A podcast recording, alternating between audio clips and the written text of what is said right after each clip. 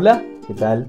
Bienvenidos, bienvenidas, bienvenides a otro capítulo más de este podcast cuando salgamos de la cueva. Estamos contentos porque nuestros últimos capítulos, la comparación entre el primero y el segundo habla de una alza de escuchas, lo que por lo menos en mi mente ingenieril de números y gráficos es positivo, pero nada de eso sería posible sin él, el personaje, el queridísimo Javier Ortiz, Pelado Tachi. ¿Cómo estás? Hola, hola, el personaje aquí. No, no sé si soy un personaje, pero bien aquí, tranquilos, eh, ya avanzando en, en, en el, la salida de la cueva, porque pasamos a, a fase 3 aquí en, en Providence Zion. Ya septiembre, compadre. Y es septiembre. Me encanta, ese, me encanta ese meme de que es como 13 de marzo y sale esa persona con los ojos abiertos, Claro. lo cierra y después dice como 28 de agosto. Pasó Claro. tan rápido, corriendo. Sí, ya quedan ¿qué? cuatro meses. Para que se acabe. Septiembre. Sí, Bueno, ya, último cuatrimestre. Se acabó el año. Sí, se fue. Y, y de repente se podía, se podría esperar siempre que diciembre es un muy buen año para el comercio y para las ventas, pensando en esto de la pandemia, ¿no es cierto? Y la imposibilidad de, de de salir a comprar como estábamos acostumbrados. Eh, y en general es, es un mes de muy buenas ventas para el retail en general. La cosa es que este lunes pasado y, y hoy día martes que estamos grabando el, el programa, eh, está el Cyber Day. Sí, claro. Y eh, ya en estos, estos dos días ha vendido más de lo que vendió en el Cyber Day del año pasado. Se convirtió en así una papa caliente. Está, están generando lucas como loco todas estas personas, estas tiendas, estas empresas que se adaptaron a poder vender por internet. Claro, igual el yo encuentro que toda la oferta del Cyber, Cyber Day son muy mula. Como Sí. que sí, porque al final Y lo dices con seguridad, sí. sí, la mayoría, o sea, yo efectivamente creo que la mayoría es eh, estas típicas estrategias que te suben el precio un momento y después te lo bajan y te muestran una oferta que no es. Pa- para ver una, una oferta real, tenés que considerar la historia de su precio, porque también puede ser que haya estado en un tiempo muy bajo precio y después muy alto y, y Claro, en tal vez general, no sea este el momento claro, perfecto para comprar ese Exacto. producto. Entonces, y eso en general pasa todo el año. Las ofertas no creo que estén tan condicionadas. Ya, puede ser que el Cyber, Cyber Day tenga un poquito más de ofertas en sí, pero para, para hacer un análisis real, yo creo que eso es diario. Es diario y ver la, para tener una buena oferta, ¿cachai? Bien Mm. estudiada, como que en el tiempo tú digas, este es el mejor precio que he tenido en un comportamiento de tanto tiempo. Claro, tú, ahí- ahí estás pensando en una compra planificada, o sea, hay un, un proceso de reflexionar y buscar el mejor método, el mejor momento para poder adquirir un producto al, min- al menor costo posible. Eh, creo, eso sí, que no opera todo, todos los seres humanos no operamos igual como para hacer ese tipo de razonamiento frente a comprar un producto. Eh, pero antes de entrar en eso, eh, hay un muy buen dato para poder hacer lo que tú dices, que es una página web eh, que se titula canasta.cl con K de kilo, Claro. canasta.cl y ahí uno puede hacer seguimiento al precio de los productos en distintas tiendas del retail y hacer lo que tú dices como poder ver si efectivamente está en qué, en qué punto de la curva entre altos precios y bajos precios está en ese momento. Sí, pues, ahí. Y ahí te puede decir, porque lo- a lo que voy también es que en el ahora en estos Cyber Days, cuando tú te metís en una, entre comillas, buena oferta y metís el link o el producto en la tienda, en esos portales que te muestran la historia, te das cuenta que hay un precio más bajo que el que está ahora. más bajo. claro. Entonces tú decís, no sé qué tanta oferta hay, en realidad como que la mayoría de las ofertas del Cyber Day son ofertas con respecto a un precio que nunca puede ser el más bajo. O sea, hay que verlo. Hay, hay, Hay que analizarlo. múltiples factores que afectan a la decisión de ponerle un precio a un producto. Sí, Más aún en este capitalismo que ya ha avanzado demasiado, como en teoría de administración y ya hay distintas derivadas de la operación y la optimización, como que es muy complejo que, que solamente te quieran engañar por marketing, creo yo. Mm. Como que obviamente hay costos de inventario, mantener esos productos, la tecnología que pasa con el precio del dólar, importar productos en esta etapa de, de la economía frenada a nivel internacional. Obviamente que hay factores que afectan en ese precio, pero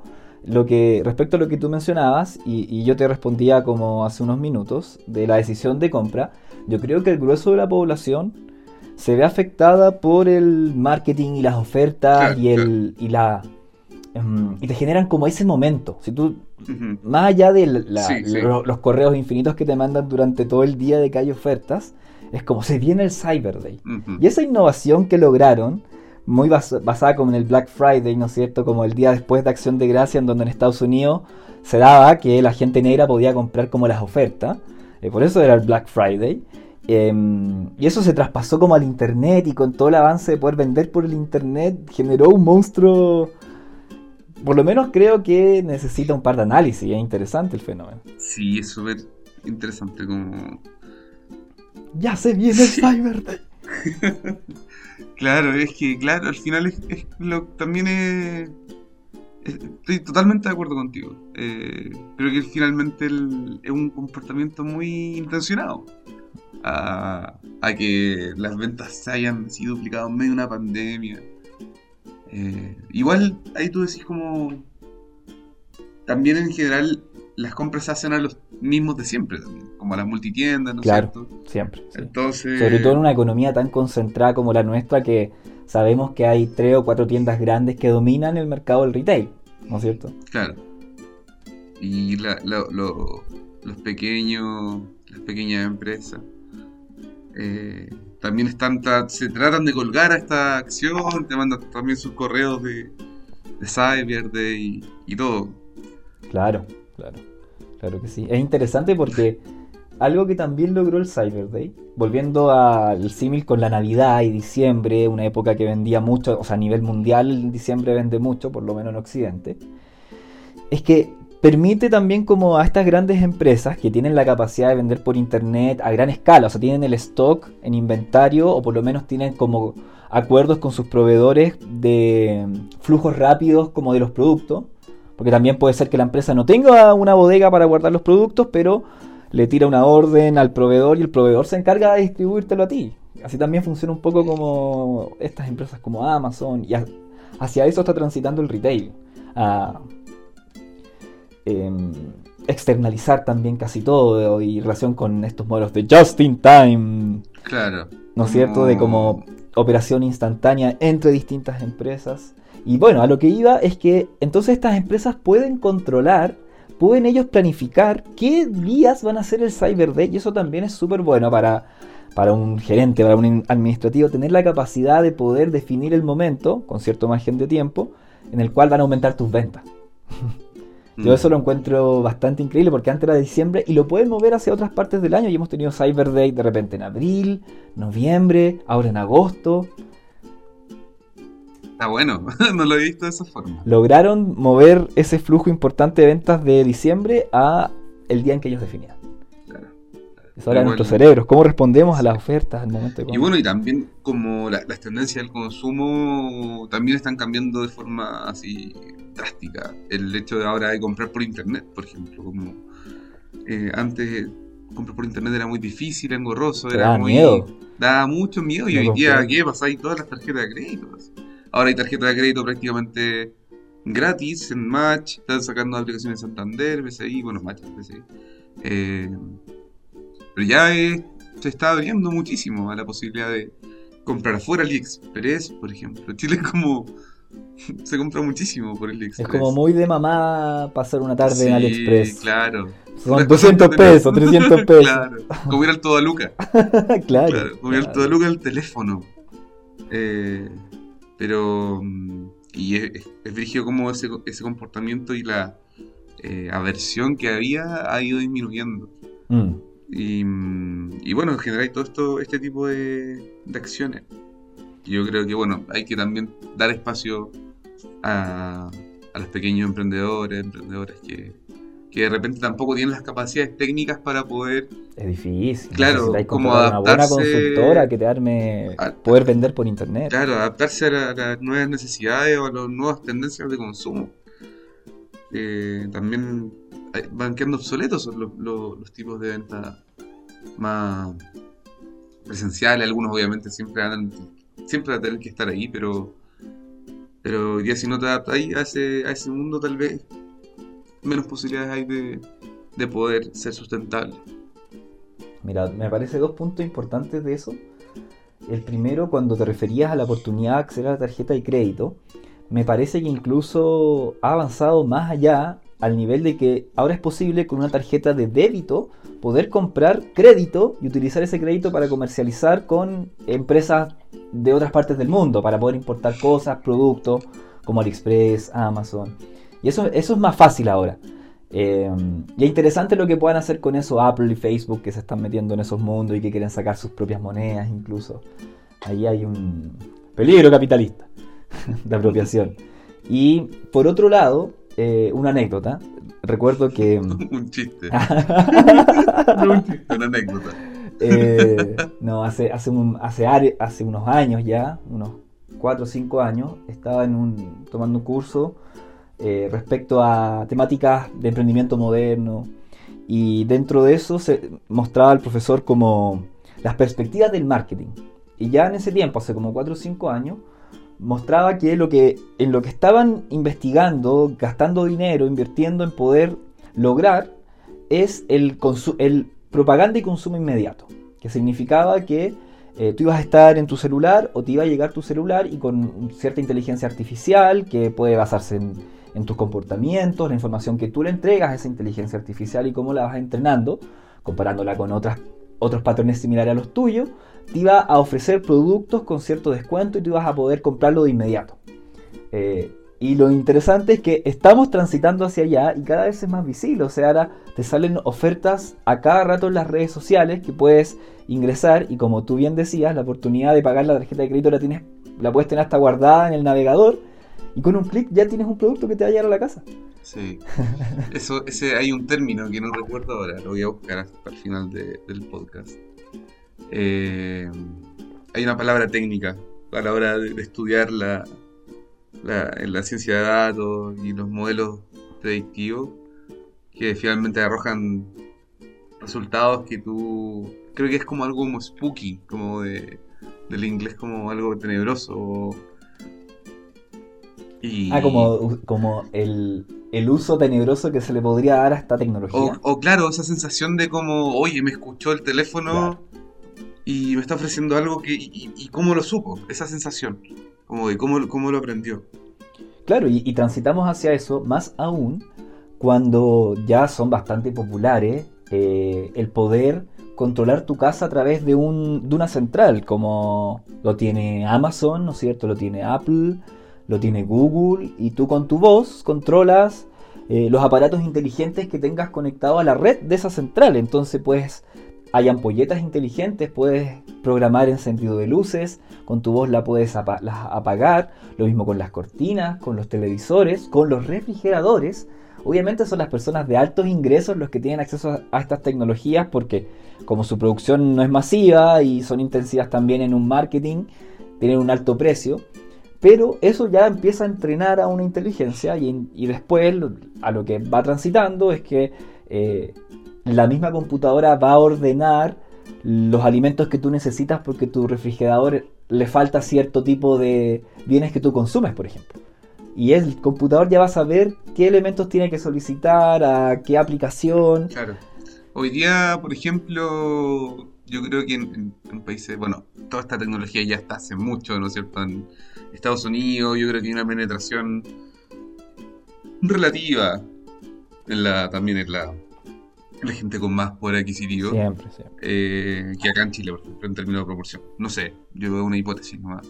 Pero por ejemplo también a lo que voy es que, y que sí es un hecho, es que hoy día, por ejemplo, muchas construcciones de estos países eh, ya vienen con la domótica integrada. Este, la domótica entendiéndose como el manejo de los el aparato del hogar mediante la electrónica. Doméstico. Claro. Em, entonces, como ya, vienen integrados y vienen con, no sé, con las constructoras en todos los edificios, todos los departamentos con este implemento porque ya vienen integrados, por ejemplo, con ah, Para que tú llegues e instales como tu sistema operativo. Y, claro, no, y llegáis, bajáis la aplicación, te registráis con tu teléfono y listo, ahora puedes controlar toda la casa. Puedes controlar la, luces, la aspiradora robot. Todo, todo la música. todo lo que podáis enchufar en esa casa o tenga corriente se puede manejar desde ahí. Y podéis, obviamente, o sea, igual lo que te entrega es son cosas básicas, como on-off, eh, Claro, prender pero la- ha avanzado ya, Sí. ya van como en el- la tercera versión de estas maquinitas. Claro, claro. Eh, onda el on-off, el controlar la temperatura, el... ¿Qué reunión sé, tengo hoy? Claro, todas esas cosas. Ponme la música. Eh, saxofones sexy. claro. La luz tenue. Prende la, la tele con una- un fondo de chimenea. Netflix tiene esos fondos, ¿no es cierto? Claro. Como chimenea. Y sonido de lluvia y, una, y un jazz. Oye, pero es increíble si uno busca los, los comerciales de estos aparatos, por ejemplo, Alexa de Amazon en YouTube. Si uno busca como Alexa Commercial, eh, podéis ver las cosas que se pueden hacer ya. Y ahí te muestran como el papá cortando los vegetales en la cocina, como, oye Alexa, ponle el rock más pesado a Javier en su pieza para que despierte. Y le ponen ahí un ACDC y el niño, ¡Papá!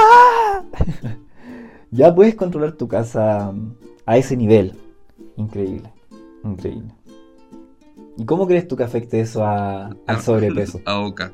Al peso, no sé. Por ejemplo, siento que de repente puede llevarnos a ser más cómodos. O tal vez puede generarnos más tiempo para poder hacer ejercicio físico, por ejemplo.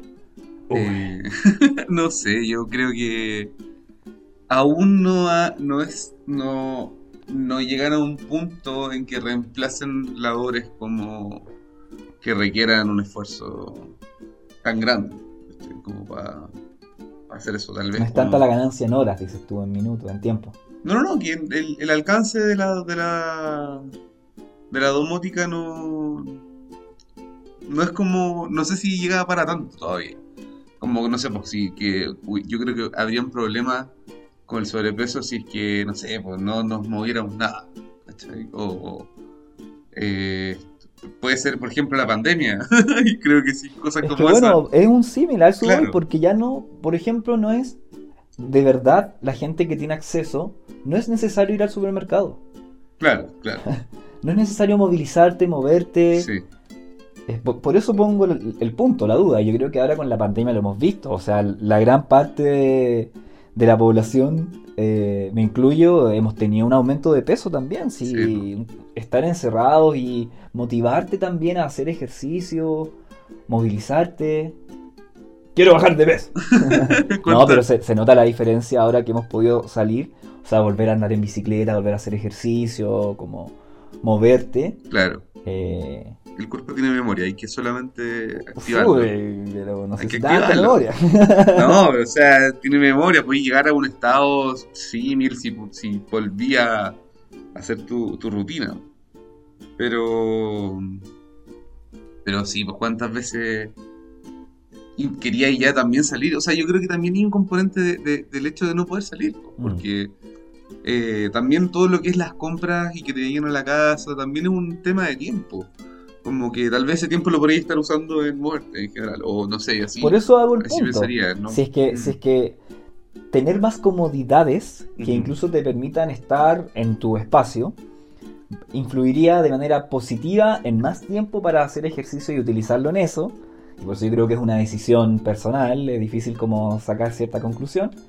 Eh, o si nos vamos a hacer más cómodos y más flojos y... Sí. Yo creo que tiene otras componentes al Sí, final. de el- todas formas. como que no sé si Culturales aporte de tanto. todas formas. Sí, también no sé si aporte tanto esa decisión. Yo creo que es una weá mucho más eh, eh, inserta como ya como instaurada, ¿Qué cosa? El, ramificada. El tema del deporte. claro, de, de moverte. claro, claro. Como educación física. Mm. ¿cachai? Eh, Qué importante, ¿eh? importante, súper importante. Como esos compañeros y compañeras que hacían de todo por no hacer educación física. claro, claro. Pero sí, pues, y, y es como, bueno, el enfoque, no sé cómo será el enfoque ahora en el colegio. Pero, claro, antes era la típica, ¡y altas de Cooper! Sí, qué Y- ¿Cuánto era correr sin parar 12 minutos? No, sí, claro. Caleta, caleta, caleta. Era como la típica, principio de año. Test de Cooper, abdominales, te pesaban y te medían. En Claro. frente de todo el mundo. Sí, exacto. Pero, bueno, no sé cómo será el enfoque ahora, por algo.